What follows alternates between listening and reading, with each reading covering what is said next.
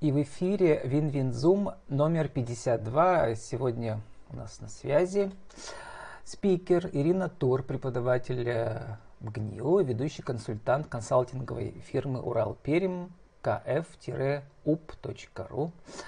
Ирина, добрый день. Добрый день, Владислав.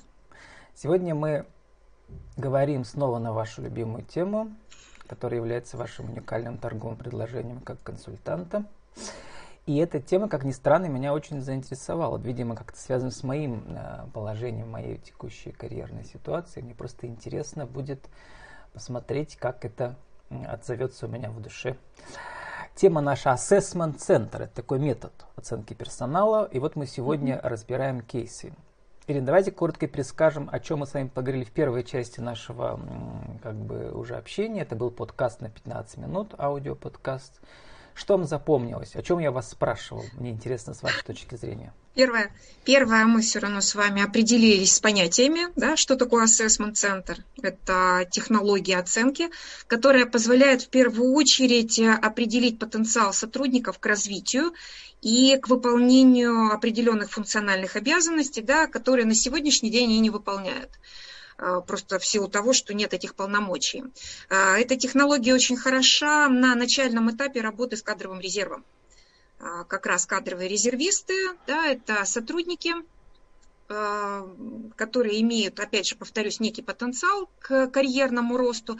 И надо посмотреть, насколько этот потенциал велик, какую программу развития можно составить, да, и какие шаги первые предпринять а, в направлении как раз развития. Мне это как раз в прошлой встрече, я анализировала ее, мне запомнил, запомнилось особенно наше с вами сочетание вы очень активно настаивали на том, что главное в процедуре сбора информации в ходе ассессмент-центра – это создать некую стрессовую ситуацию. Да? Действительно, когда мы говорим об оценке, то есть мы оцениваем компетенции – это особенности поведения человека, которые проявляются вне зависимости от ситуации. Когда мы задаем стрессовую ситуацию, как раз мы можем посмотреть, насколько стабильно проявляется нужное нам поведение. Э, по всей видимости, само, мое собственное самоощущение на момент нашей предыдущей встречи было более миролюбиво. И каждый раз, когда вы мне уводили в тему стресса, я говорила, ну да, конечно, вроде бы как стресс – это та тема, которая на сегодняшний день актуальна. С другой стороны, стресса и так много, и стоит ли его дополнительно еще усложнять жизнь людей. То есть у меня такой миролюбивый подход был в прошлую нашу встречу. А, вот вот то, что особенно запомнилось. Да, еще раз повторюсь, специально нет необходимости задавать ситуацию стресса для оценки сотрудников сам факт то, что это оценка, да, о том, что это наблюдают э, за людьми, делают какие-то выводы, которые в дальнейшем будут еще и оказывать влияние на дальнейшие перспективы сотрудника, это уже само по себе является достаточно напряженным моментом. И где-то стр- оказывается стрессором для человека, участвующего в оценке. Ну вот вчера я записывал эксперта на тему команды образования, бизнес-тренер нашего известного Пермского. И, как ни странно, мы там тоже к этому же моменту пришли, к стрессовым, потому что, например, в битве команд, да, э, этот фактор присутствует. Нужно создать искусственную драматургию, в которой люди в стрессовой ситуации покажут свое реальное «я». И, mm-hmm. это, и это очень важно. Вот, Ирина, а сегодня я думал о том, как построить наш разговор во второй части, и подумал, что надо как-то чуть-чуть вплести свой, свой мой личный жизненный сценарий, да, вот, в наш разговор, mm-hmm. и процитировать, вы мне послали примерное письмо, оценку, которое, значит, базируется на нескольких да, реальных сценариях, вот, и совместить то, что там в этом письме есть, и то, что, например, в частности, в моей жизненной ситуации есть. Я человек не из корпоративного мира, уже 20 лет фриланс, фрилансер с разными партнерами, соответственно, привык к этой свободе. С одной стороны, это хорошо, да, потому что ты как бы придумаешь проекты, предлагаешь их партнерам, и партнеры поддерживают их, и вот как бы это вот э, твои сценарии, да. Но с другой стороны, в корпоративном мире есть стабильность. А сейчас в России, как ни странно, самый главный, лучший работодатель это государство, да, и при государственной структуре. Вот, и сейчас уже думаешь, если ты хочешь не умереть с голоду, тебе нужно как-то вписаться в корпоративную структуру, государственную, а которые частные, они тоже часто аффилированы с государственными заказами. В итоге мы все фрилансеры оказались не то что разбитого корыта, но перед жестким выбором. Вот, это так, в качестве предисловия. Давайте сначала начнем э, с цитаты из вашего письма. Письмо, я хочу, Ирина, уточнить, что не просто про стресс. Это вообще очень жестокое письмо, которое вы послали реальному участнику. Да, вот они в таком, такие письма получают. Называется пример письма обратной связи котором вы сначала преуведомляете, говорите, что оно не является глубоким психологическим исследованием личности, однако в ходе центра оценки участника оценивалась степень развития личных качеств, необходимых для успешного выполнения своих должностных обязанностей, качеств, наличия и развития которых заинтересована компания. Ну и дальше вы жестоко пишете в течение э, листа А4 о том, что у этого кандидата недостаточный уровень того, что необходимо компании. Расскажите, как удобно ли, комфортно ли, страшно ли вам самой писать такие жестокие письма? Наверное, я выполняю свою работу и выполняю ее хорошо. По крайней мере, я сама так считаю. То есть, смотрите, опять же таки, а, письмо, отражение специфики самого, самой процедуры ассессмент-центра. Помните, я говорила, мы оцениваем компетенции, то есть у нас есть некоторые характеристики, вот эти вот компетенции, да, то есть это требования компании. И компания у своих сотрудников в поведении хочет видеть именно вот такие вот элементы, которые э, поведенческого, э, поведенческие проявления, которые описаны как раз в этих компетенциях корпоративных, да. И оценка сама по себе это как раз сравнение вот этого эталона, то, что хочет видеть компания, и то, что на самом деле показывает сотрудник. Мы сравниваем оцениваем и определяем, насколько одно близко к другому или насколько одно отличается от другого. У каждого человека есть свой выбор. Я считаю, что вот тут вот выбор в любом случае человек делает. А, или он принимает правила компании, или он не, не принимает правила компании. Если он говорит, так я же на самом деле классный, я профессионал, а требования, которые вы мне предъявляете, мне не нравятся, мне не подходят, я человек, который дожил а, до 40, до 50 лет, э, да, а, сделал какую-то карьеру, и я сам понимаю, каким надо быть для того, чтобы быть успешным. Прям про меня говорите. Вот. Очень может быть, А с другой стороны, это все гораздо сложнее, да? И вот тут, тут как раз получается, да, то есть что хочет человек? Человек хочет стабильности, гарантированности, уверенности в своем будущем. Это второй уровень э, потребностей по Маслоу. Да, то есть от этого никуда не денешься. Для того, чтобы чувствовать себя в комфортных условиях, надо ощущать безопасность. Крупная компания это дает. Но в ответ за эту безопасность компания требует, чтобы мы ну, где-то, может быть, отказались от каких-то своих правил – если нам не подходят те правила, которые, вернее, как, если мы, мы соглашаемся с теми правилами, какие есть в компании, и идем в эту компанию, или мы говорим как раз нет, я другой, я буду искать свой путь.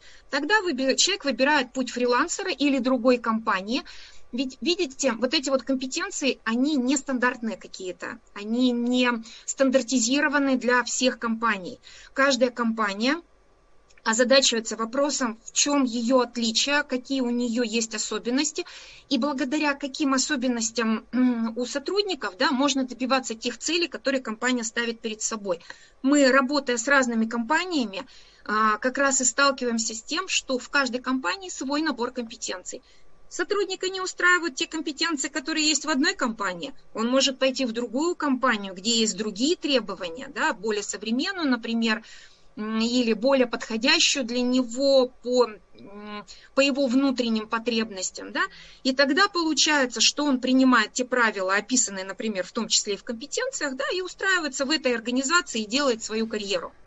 Ирина, давайте я введу еще одну метафору, скажете, насколько да. она точная, как я это понимаю. Ну вот мы с вами оказались, вы и я, и все мы за последние 20 лет в очень жестком корпоративном государстве, сословном государстве, угу. таком, по сути, не феодальном, в кавычках, государстве, в котором как бы э, значит, или ты в эту систему вписываешься, как вы говорите, да, и действуешь по жестким правилам, или у тебя есть выбор свободы, но у тебя тогда это гораздо меньше, что ли, да, свобода действий, и то она ограничена часто какими-то внешними акторами. Вот, угу. и это очень похоже на военный сбор или на спортивные сборы, в которые человек угу. как бы двигается вверх по этой иерархии, да. И, значит, и спортсмены, и военные могут сделать хорошую карьеру в этом государстве, да, и зарабатывать хор- хорошие деньги. Ну и, по сути дела, бизнес – это война или спорт, другими средствами, да, по сути дела, есть такая mm-hmm. метафора тоже.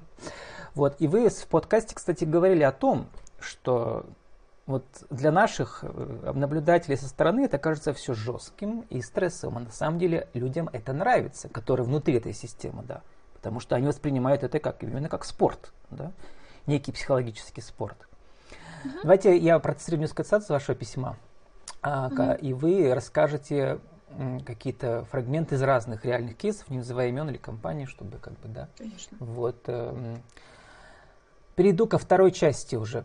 Про первую там жесткие оценки всякие, да. Во второй Давайте, части наверное, поясним как раз, что угу. три части было в письме. Первая часть это как раз вводная часть о том, что это была происходила оценка. Уровень да, ниже том, для показал чего... участник, чем нужно Да, компании, для чего да. она делалась, да. Вторая часть это ну, без конкретных цифр, но это тем не менее все равно интерпретация тех результатов, которые продемонстрировал человек, да, то есть угу. насколько ну, его давайте поведение... я зачитаю, вот э, там прямо очень интересные фразы вы написали. Угу стали. То есть, э, значит, у вас было уведомление о том, что вы э, результаты не являются психологическими, глубоким, глубоким психологическим исследованием личности, тем не менее, дальше вы пишете. Э, то есть это про конкретного участника, да, который... Uh-huh. Вот я положительные стороны сейчас не зачитываю, то, что увидели, сразу отрицательные. Да? Они есть, давайте да. все-таки. Они всегда есть, да, но мы не будем на них время терять. И вы первые их, конечно, все перечисляете, правильно делаете, да. Всегда сначала про хорошее скажем всегда в человеке. Как в разборе полетов в школе журналистики так всегда бывает. А потом про плохое. Теперь было плохое. Эмоции могут стать причиной снижения работоспособности и в итоге результативности. Вам стоит обратить внимание на повышение точности речи, Необходимо быть более внимательным к собеседнику, понимать его ценности, удобно для его способ получения информации. В ходе оценки вы продемонстрировали низкий уровень развития навыка целеполагания до начала работы. Вы не определяете ожидаемый результат, не определяете критерии для оценки достигнутого результата, а потому вам сложно оценить дос... качество достигнутого результата. Это вот итог второй части. Угу. По результатам соревнований, я бы так сказал. Да. А как вы это увидели? То есть в этих соревнованиях, э, в этих инсценировках, угу. да? Да, то есть смотрите, когда мы а, получаем запрос на проведение оценки, мы сразу же запрашиваем, какие компетенции как раз будем оценивать. То есть э, что является ключевым фактором успеха для сотрудников именно той категории, которую мы будем оценивать. Нам говорят, дают список. Например, я сейчас очень условно буду говорить, вот это вот э, может быть компетенция ориентации на развитие.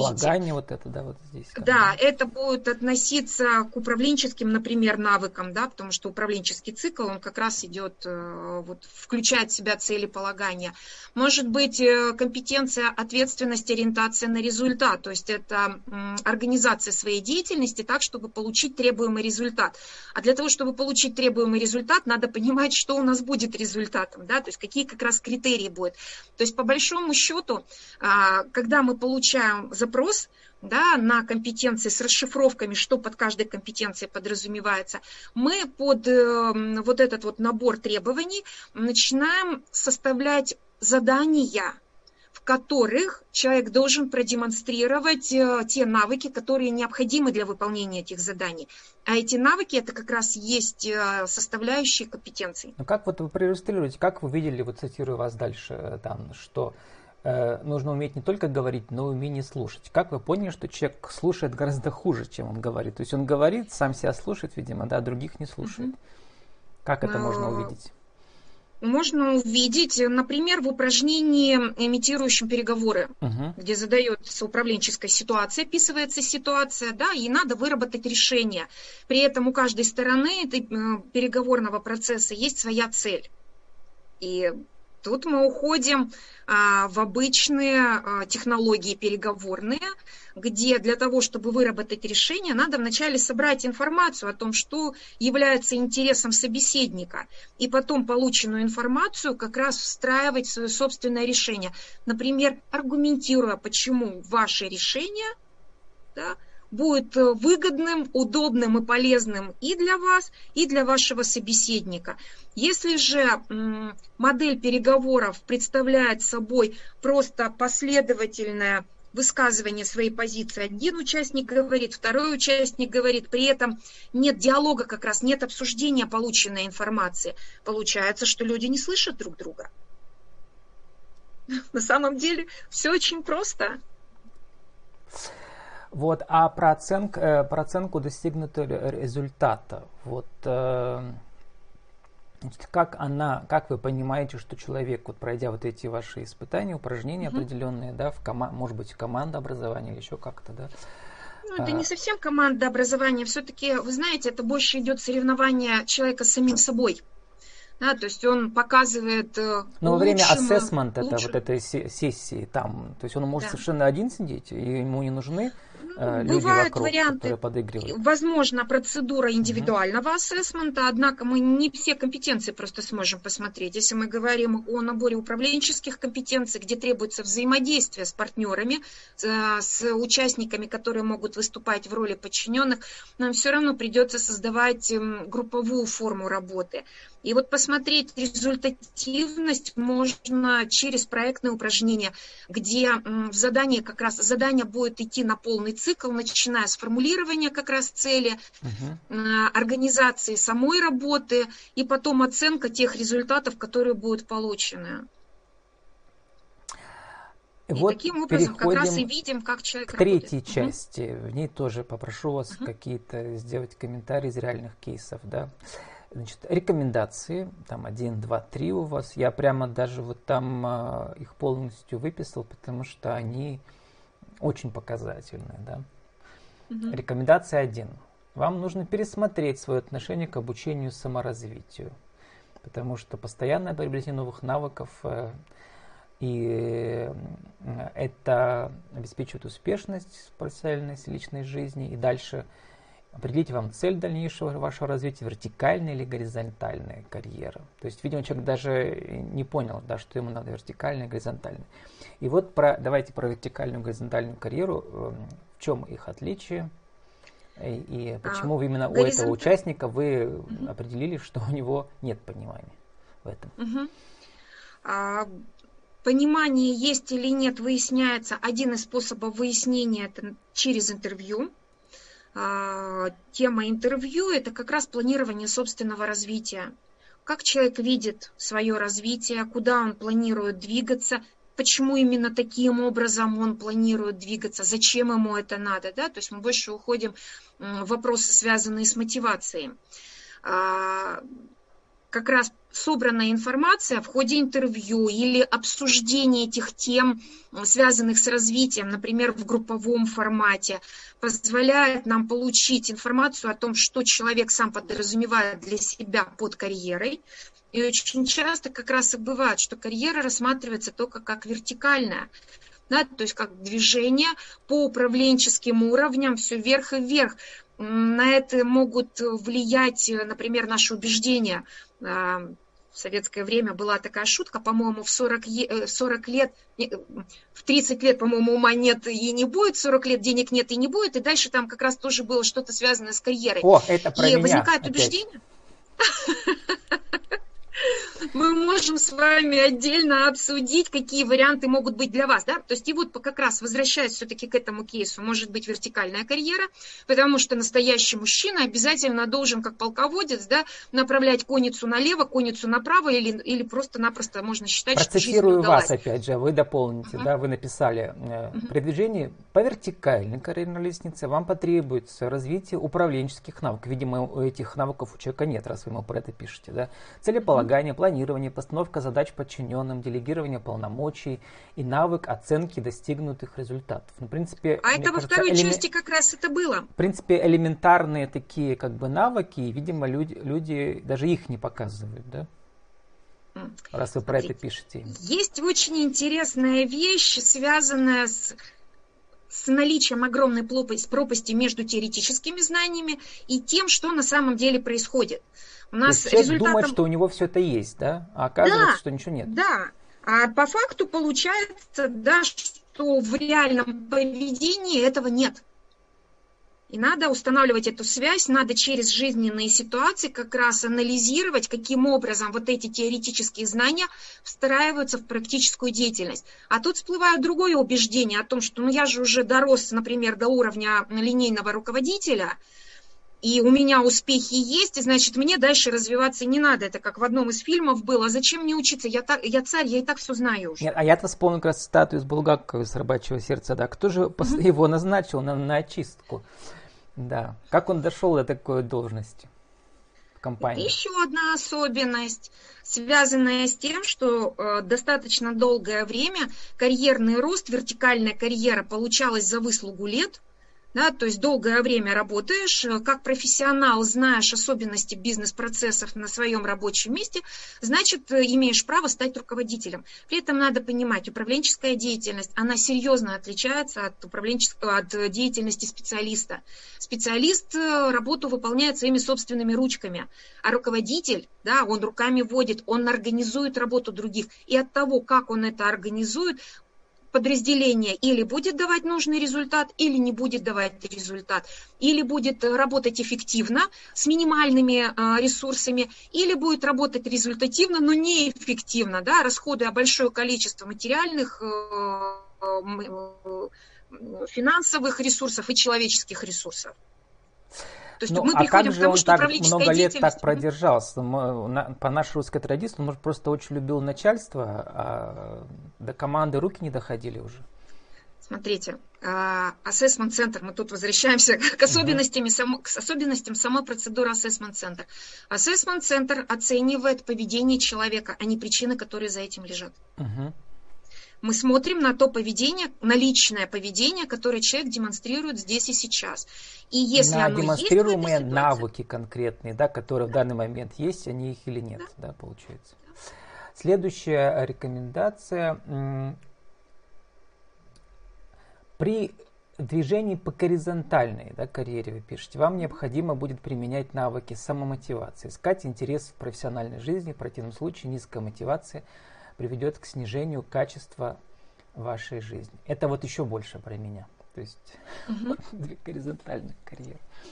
Здесь что важное нужно упомянуть и что часто вы обнаруживаете? Вот это вот как раз история, связанная с самомотивацией, которая особенно обострилась за последний год, когда м, возможность взаимного влияния, мотивирования друг друга пропадает у нас, поскольку мы работаем, работали изолированно, да, то есть нет а, ощущения командного духа, потому что все находятся на находились на дистанте, на дистанте, да, и особенно обостряется проблема, связанная вот как раз с пониманием, зачем я работаю, для чего мне это, почему я до сих пор здесь, да, то есть к чему это все приведет, сколько лет я еще собираюсь работать именно в таком режиме.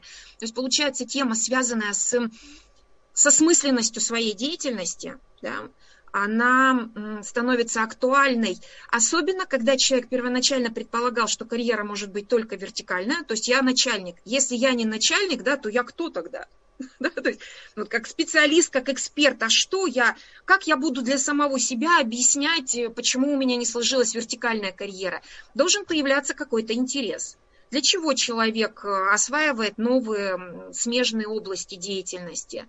И вот это вот, опять же таки, поиск ценности для самого себя, он становится актуальным и об этом как ну, раз или, речь. например, для тех, кто вышел из корпоративной структуры, я же все-таки там пробовал несколько лет, 20 uh-huh. лет назад на ГТРК, это гостелевидение, да, тогда еще была относительно свобода слова, потом она исчезла, соответственно, в новой эпохе. И вот 20 лет мы уже находим себя. Все еще у нас фантомные боли того периода, когда нам казалось, что вот ты, в принципе, зашел в эту систему и будешь, как на Западе, всю жизнь как бы сидеть в прямом эфире государственного телевидения. А мне бы этого хотелось тогда, да? Угу. А потом э, страна изменилась, и уже как-то мои личные принципы э, не совместились с этой системой корпоративной. Вот. Ладно, это опять экскурс э, про меня. Давайте а, дальше. Смотрите, это, кстати, для любого человека характерно. Очень часто бывает, э, смысл заменяется инструментом. То есть находиться, например, вот в вашем примере, находиться в прямом эфире – это инструмент.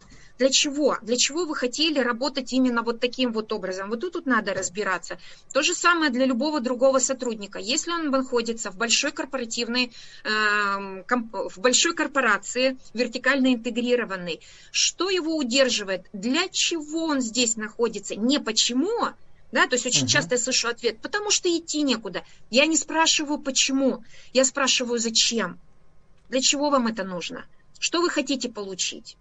Ну, ну здесь все-таки уточнение, да, что за 20 mm-hmm. лет, да, нас система выпнула, да, для тех, кто любит свободу, да, на телевидении, но одновременно технологии нам помогли. Мы то же самое делаем 20 лет в интернете, да. Но тогда у нас было ощущение, что корпорация нас как бы поддерживает, да, потому что там как бы оклады и все такое, да, а тут как сколько полопаешь, э, сколько потопаешь, столько и полопаешь, да. Вот это Сейчас просто-напросто надо, да. надо э, особенность корпорации, где есть команда, где все равно в подразделении выстраивают команду, да, то есть вот на таком, на линейном уровне. То же самое фрилансерам, это мое убеждение, точно так же фрилансера, да, что надо объединяться надо устраивать, э, пусть это будут временные какие-то команды для достижения общих целей. И это и будет как раз поддержка. Ну, по сути дела, так и происходит, да. А, конечно, вот в журналистских конечно. коллективах сейчас, э, например, и на Западе такая мода, журналисты вновь объединяются уже не в газеты и не в журналы, да, а в некие такие, как бы, где они а, могут собирать деньги на свою деятельность, на свою миссию, да, и как бы их распределять. Это какие-то кооперативы, да, из 19 века вернулись. Это можно назвать клубом по интересам, да, но не, да. с точки, ну, не с точки зрения хобби, а все-таки клуб по интересам, но на высоком профессиональном уровне для достижения mm-hmm. каких-то профессиональных целей, да? Вот, и как раз заканчивая, и как раз к, к слову у нас получилась ваша третья рекомендация э, вашему гипотетическому да, клиенту. Вам необходимо развивать навыки самоорганизации, целеполагания и планирования.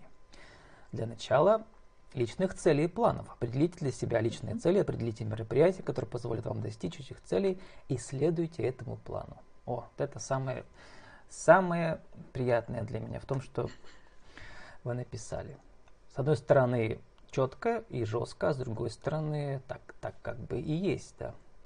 Здесь уже про смысл жизни, не про корпорации, а про смысл жизни человека. Вот э, что скажете, Ирина, когда вот э, вы получаете обратную связь от ваших, от ваших клиентов, что ли, да, которые, может быть, уже э, через год, через два нам написали и сказали, что тогда мне это показалось жестким, а теперь я понимаю, что вы изменили мою жизнь. Были такие моменты у вас? Смотрите, у меня, а, я бы, наверное, э, на две группы разделила бы как раз клиентов, то есть это именно заказчик, это служба управления персоналом. Нет, вот именно, и именно тех, кто подвергался а, вашим тех, испытаниям, да, конечно. А, мы, как правило, с компаниями, с которыми, где проводим ассессменты, в дальнейшем еще проводим обучение, то есть у меня есть возможность увидеть карьерный рост этих участников, а, и обратную связь о том, что реально это работает, и это надо, этим надо заниматься, потому что сам по себе, сама по себе оценочная процедура – это хорошая встряска для того, чтобы посмотреть на себя со стороны и понять, чего не хватает, да, потому что очень часто бывает вот как раз в рутине, в текущей деятельности работаешь, вработался, тебе комфортно, все устраивает, даже если что-то не устраивает, ну, вроде как это дело не во мне, да, то есть э, не, не я причина тех негативных изменений, которые происходят. Возвращаясь, сейчас закольцовываем как раз наш разговор, что я начинала с того, что то, что мы имеем, это наши собственные решения. Хотим быть в корпорации – мы тогда осмысляем для себя это решение, почему, для чего я принял решение остаться в корпорации. Или другой вариант, да, то есть понимая о том, что я человек свободолюбивый, или моя ценность эм, существенно отличается от ценности той корпорации, в которой я нахожусь, да, я встаю и ухожу, и тогда я, да, самостоятелен, я ищу коллег, партнеров, с кем я буду выстраивать те отношения, которые, которые мне подойдут. Хорошая встряска для изменений своей жизни на самом деле к лучшему. Ну да, и заканчивая цитату, вот вы пишете в конце письма, да, необходимо проявить при постановке целей, необходимо э, проводить их проверку по критериям качества цели, точность, достижимость, измеримость, соответствие вашим жизненным ориентирам и наличие временных рамок, реализации цен, э, целей. И последняя фраза. В процессе реализации плана важно проводить этап оценки достигнутых результатов, этап оценки успехов и неудач и корректировать все дальнейшее поведение на основании проведенного анализа. Если эти, это пересказать более простым языком, эмоциональным, что с некоторой периодичностью надо проверять, в правильном ли я направлении иду. Угу. А, проект развития... О, сам... это называется проект... основной вопрос философии, помните, да? Кто я? Откуда я? Куда я иду? Да. да? И на самом деле процесс развития – это процесс всей жизни, а, а большие проекты необходимо периодически проверять на то, насколько они адекватны сегодняшней реальности. Я действительно туда ли иду, или уже то, куда я хотел прийти, уже изменилось. То есть контекст, в котором я живу, изменился он или нет. Потому что я могу идти и прийти совсем Куда я иду, да. Вот, Ирина, Э, журналистика, как в моем случае, да, это способ познания действительности. То есть, общаясь э, там 20-30 лет с экспертами, такими как вы в разных сферах, или с гостями, да, то есть как бы ты всегда понимаешь что-то лучше про себя, и это, и это самое важное. И, Ирина, заканчивая наш разговор, пригласите на свои ассессмент-сессии, на свои мастер-классы, как вас пригласить, как вас нанять, как вас найти компания? Я работаю, в, я работаю в консалтинговой фирме Урал Пермь в настоящий момент, и именно компания Урал Пермь организует проекты, связанные с развитием. Развитие включает в себя на первом этапе оценку, на втором этапе обучающие мероприятия. Обращайтесь в нашу компанию, в нашу фирму, да, телефон 277 52 59 мы работаем, мы находимся территориально в Перми, но при этом работы, проекты выполняем уже по всей России. У нас есть проекты в Ангарске были, в Туапсе были проекты. То есть технологии нам помогают. А, адрес сайта латиницей kf-up.ru и вообще, Ирина, я люблю любой эфир, э, любой интервью превращать разговор про смысл жизни. И мне кажется, сегодня у нас с вами это получилось отлично. С нами была э, Ирина Тур, преподаватель БГНИУ, ведущий консультант консалтинговой фирмы Урал Пермь, kf-up.ru, Ассессмент центр, оценка персонала, разбор кейсов. Ирина, спасибо. Удачи вам. Встретимся через неделю ровно э, в четверг в 16.00 на Zoom Zoom 053. Спасибо. До свидания. До свидания.